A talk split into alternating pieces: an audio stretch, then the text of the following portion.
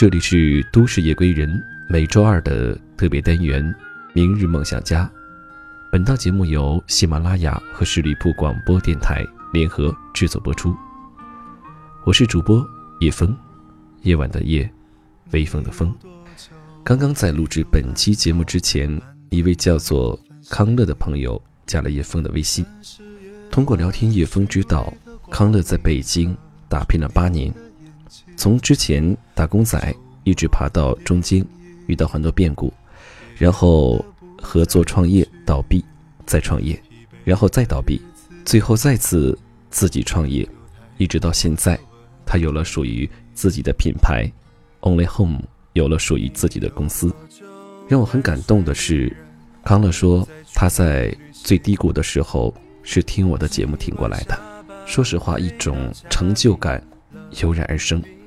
康乐还说，明年他们的电子产品全部上线，他会拿出一部分在我的节目当中送给听友。他也希望我的节目能够一直做下去。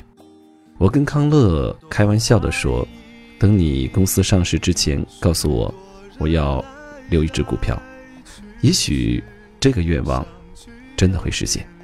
我叫康乐把他在北京八年的北漂生活。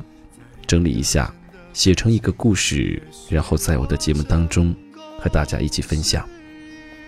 同时，叶枫也相信，在我的听友当中，你们一定有很多跟康乐一样，在北上广深或者是其他城市打拼创业的经历。如果你愿意的话，我希望能够把你的故事告诉我，可以加入叶枫的个人微信，叶枫的。拼音小写，一九八五一三一四，叶枫的拼音小写，一九八五一三一四。今天，我想在节目当中和你分享的是这样的一个主题：北上广，逃离还是逃回？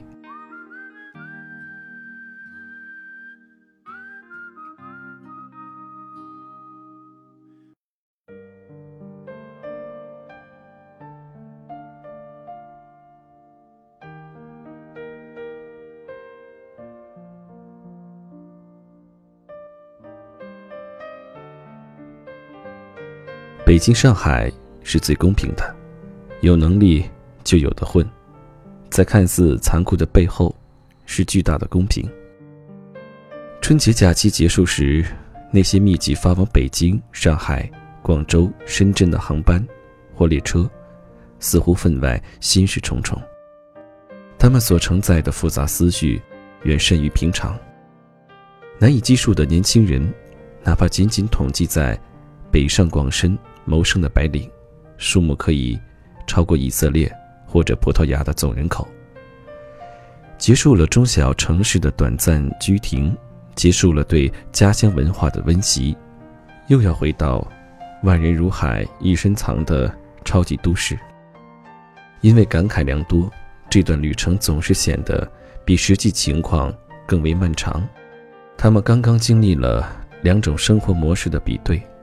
有的人怀着对老家各种流俗、老套生活观念及人际关系的厌弃，越发觉得一线城市的好；有的人迷恋于故乡熟悉的味道、浓郁的亲情和安逸的节奏，再次怀疑自己在一线城市艰辛谋生的意义；还有的人则是两种感受兼而有之。马上春节过后。网络上关于大城市与小城市的比较与畸变，异乎寻常的喧嚣起来。打开微信朋友圈，许多人在转发各类与此相关的文章。随便逮住一个年轻白领，追问几句，他会讲述好几个关于同事或朋友的故事。有的已经离开一线城市，有的还在犹豫，有的无法适应家乡生活，重回一线。春节期间，网络社区知乎上的一个问题引发巨大反响：为什么现在的年轻人大多愿意到北上广深为首的一些大城市打拼，即使过得艰苦异常，远离亲人，仍然义无反顾？在老家踏实过日子，难道不好吗？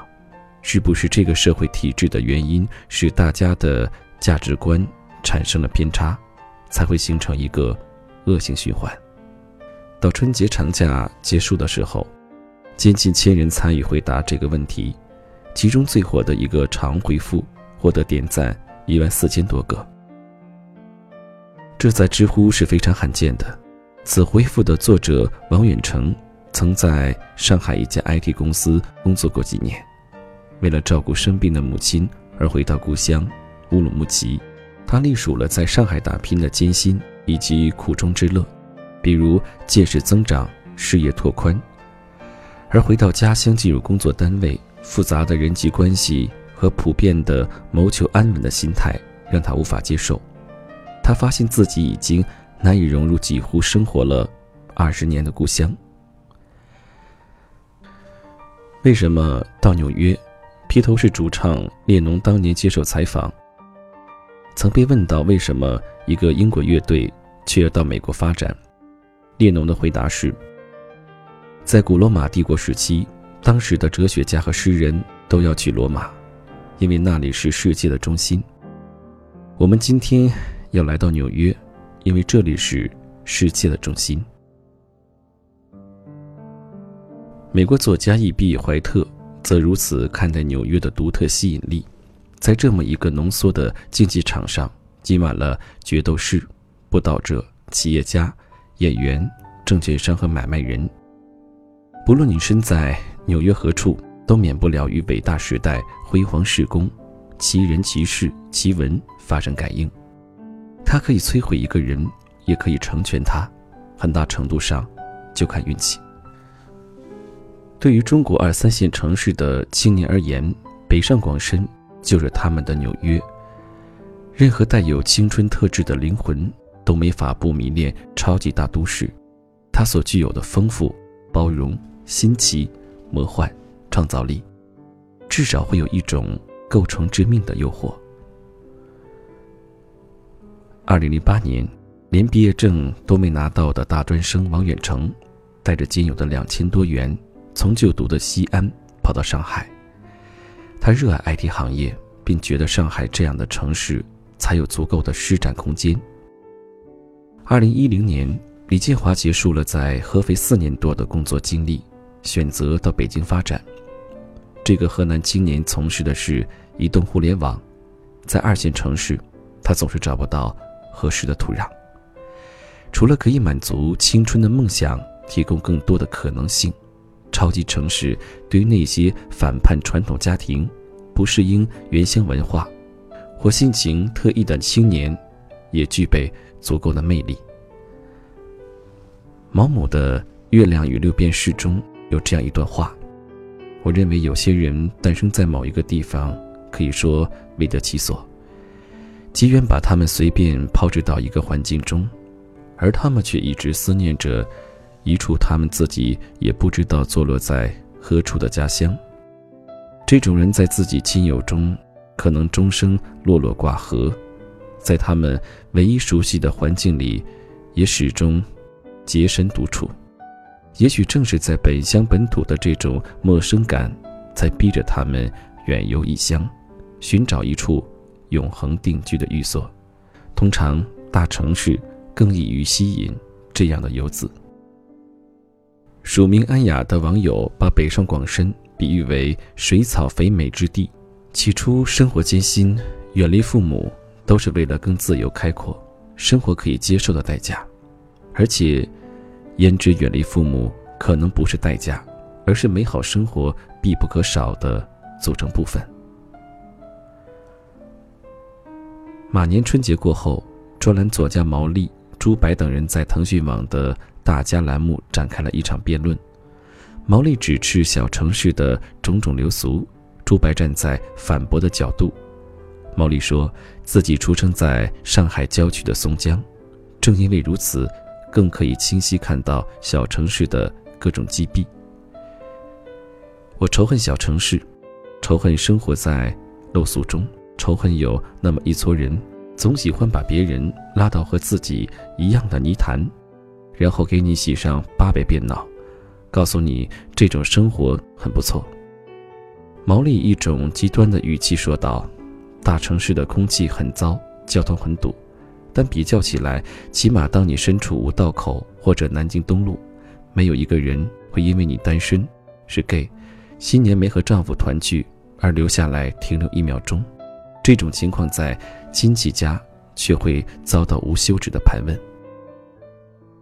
在网络知名 ID 和菜头看来。”选择在家乡还是在超级城市生活，本身就是选择不同的生活方式。这种选择与其说是基于能力，武宁说是基于性情。在小城市生活，或在探照灯下，或在各种比较之中，或在千丝万缕的关系网里，你的价值取决于你对家族的价值，对于关系网的价值。在超级城市里生活。外人如海，一身藏，没有人在乎你是谁，你在做什么。你的价值就是你个人的价值。这里是赤裸裸的买卖市场。你总有个价，它决定了你的生活质量。从事编剧等文字工作的百邦尼，二十岁就到北京闯荡，如今已历十余年。他说，每年都有那么几个瞬间。当自己走出地铁站，觉得蓦然看到一座希望之城，即使没有过上自己最期望的生活，他也可以忍受北京，因为这座城市给了我们最珍贵的东西——可能性。当然，很多时候可能仅仅是可能，这正是残酷之处。中心城市的诸多诱惑形成巨大的吸附力，新进的统计数据表明。北上广深的人口仍在持续膨胀之中，两千万这个关口要么已临近，要么已突破。城市本身的喘息，外来谋生者的喘息，都变得粗重起来。推一下，拉一把，在北京工作两年以后，因为参与一个投资项目失败，李建华心灰意冷，卷起铺盖回到了合肥，那是自己读大学。并工作过的地方，有着熟悉的环境，更重要的是女友也在那里，适合疗伤。在李建华回到合肥之前的一年里，逃离北上广成为几个中心城市最热门的白领话题。尽管一直没有确切的统计数字，但越来越多的人被身边同事、朋友回归中小城市的选择所触动。甚至有出版商开始售卖《逃离北上广》系列图书，分别列举三大城市的种种不堪。毫无疑问，这种集体情绪与大城市病的日益严重不无关系。比如，交通拥堵、空气污染、竞争残酷，尤其是以住宅租售价格为主体的生活成本不断攀升，它们造成了北上广深比较难看的。城市居民幸福指数。传统社会理论仍对一九八零一代有深深的影响。父母的苍老与疾患，也是逃离北上广深的重要原因。二零一三年五月，因为母亲罹患癌症，王成远被迫离开上海。当然，踏上四千多公里归程的时候，他不会使用“逃离”这个词，反而带有明显的不舍。家境不错的王成远回到乌鲁木齐，很快获得了令人羡慕的职位——事业单位的准正式员工。这是与上海那家 IT 公司完全不同的世界。有背景的人无需奋斗，他们躺进编制这把摇椅中，聊天、上网、打游戏，做着极清闲的差事；而临岗合同工却拿着最低的工资，做着没完没了的工作。你努力上进根本没有用，因为谁该受重用和提拔，就是领导说了算，人脉和后台就是一切。母亲很认真的找王远成谈心，要他学会溜须拍马，不能太死板。出外几年，居然成了故乡中的异乡人，这绝非王远成一人的感触。在知乎那个问题的近千条回复中。随处可以看到对中小城市关系重于能力的抱怨，让王远成无法适应的还不止这些。他感慨于各种服务行业是如此缺乏服务意识，连公交汽车都不遵守运营时间表。在上海的经历也让他具备了一种发现的能力，居然周围的亲朋有着如此接近的价值观和乐趣。他们的谈资不外乎比较谁家条件好，谁家孩子收入高，谁家闹了矛盾。一位署名逆风的网友说，他回到家乡的小县城之后，开了一家网店，做起了电子商务，生意还不错。这是小城镇中的一种另类生活，基本摆脱了对于关系的依赖。他也不会发出王远成的那种感慨。不过，在与自己生活过的广州比较之后，不如意的一面还是显而易见：文化生活匮乏，消费选择有限。更重要的是，在包括医疗在内的公共资源方面，差距实在太大了。合肥是李建华的第二故乡，不过这几乎已经成为他回不去的故乡。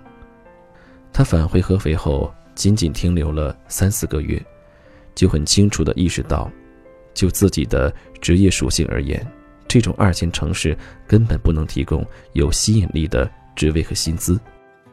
这次停留短暂的，如同一次休养，他又回到了北京，而且原本在合肥有着稳定工作的女友也随之成为京漂。似乎表明了他们在这个国际大都市坚持下去的决绝。北邦尼在老家有一个干姐姐，曾是一个热爱朋克文化的青年。我认识她的时候，也是不省油的灯。深夜，我们坐在路边抽烟，觉得自己是美丽世界的孤儿。干姐姐后来在那座三线城市的大学里教书，由最初的清高，渐渐就范于现实，参与到教师间的名利竞争，再后来过上了最庸常的嫁人生子的生活。北邦尼春节前去姐姐家做客，觉得那里没有女主人的一丝痕迹了。交谈中，姐姐和他说的是：“配合吧，尽量配合吧。”这让他没法不感到惋惜。在机关单位里谋事，王远成也不得不考虑家乡的规划。他那篇回复在网络爆红之后，他感受到了压力，先是隐去了作者姓名，继而那条回复也消失了。小城市如此不适，要不要回到大城市？对于那些逃离者而言，产生距离感的北上广深与小城市击毙对比下的北上广深，似乎成了更美好的北上广深。请不要嘲笑年轻人的盲目和瞎折腾。生而为人，选择自己更向往的居住地，是无可指责的权利。大城市、小城市之间的比较与取舍，以及由此带来的人群往返的潮汐。凸显的是一代城市谋生者安全感的缺乏、无根的困惑。他们对于城市的未尽人意乃至糟糕之处，用脚投出了选票。无论超级城市还是中小城市的弊端，都在呼唤更高明的现代城市管理艺术。对于当代中国而言，有一种局面让人无法接受，那就是既失去了原有的乡村风貌。乡土气息，又建成了大量的不易居住的钢筋水泥的丛林。非常感谢你收听今晚的《都市夜归人》。其实有相当一部分的朋友在纠结，到底是继续留在北上广深这样的超级大城市继续打拼奋斗，还是回到家乡，回到二三线的小城市，过着舒服安逸的生活。此刻，我想听一听你的想法，你可以在评论下方告诉我。好了，那本期节目就是这样，感谢你的收听，让我们下期节目再会。